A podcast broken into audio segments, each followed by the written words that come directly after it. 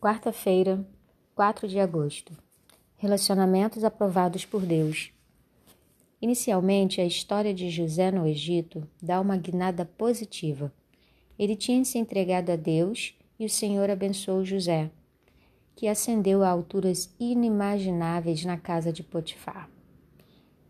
Pergunta número 5. Na prática, de que modo as bênçãos de Deus podiam ser vistas na vida de José? Como eram suas relações interpessoais? Gênesis 39, de 1 a 6. Parecia que José estava se dando bem com Potifar e seu relacionamento com os servos era tranquilo, mas a confusão estava se formando. Uma pessoa de casa estava inquieta. Pergunta número 6. Qual problema José enfrentou? Como ele escolheu administrá-lo? Gênesis 39, de 7 a 10. José teve um problema com a esposa de Potifar. Talvez devêssemos reformular. A esposa de Potifar tinha um problema.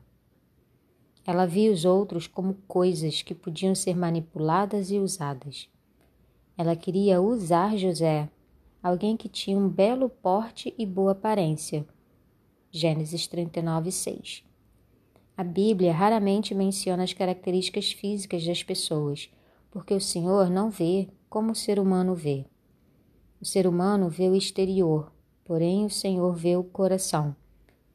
1 Samuel 16, 7. Nesse caso, a boa aparência de José parece ter sido mais um obstáculo do que um auxílio em sua busca pela pureza e fidelidade aos princípios de Deus. Apesar da insistência da mulher, José fez algo aparentemente contraproducente. Ele aplicou os princípios bíblicos ao problema com a esposa de Potifar. Os preceitos divinos não são antiquados, como pode atestar qualquer pessoa que sofreu as consequências do pecado. A narrativa bíblica indica que aquela não foi uma tentação isolada. A esposa de Potifar o perseguia repetidamente Gênesis 39, 10. José tentou explicar sua motivação para sua decisão, mas pareceu não funcionar. José não podia controlar as escolhas dos outros, mas honrou a Deus na sua maneira de tratar as pessoas. Ele aprendeu a andar com o Senhor. Isso o ajudou a resistir à tentação. Você já aplicou os princípios bíblicos aos seus relacionamentos mesmo quando as outras pessoas não estavam jogando limpo? Deu certo?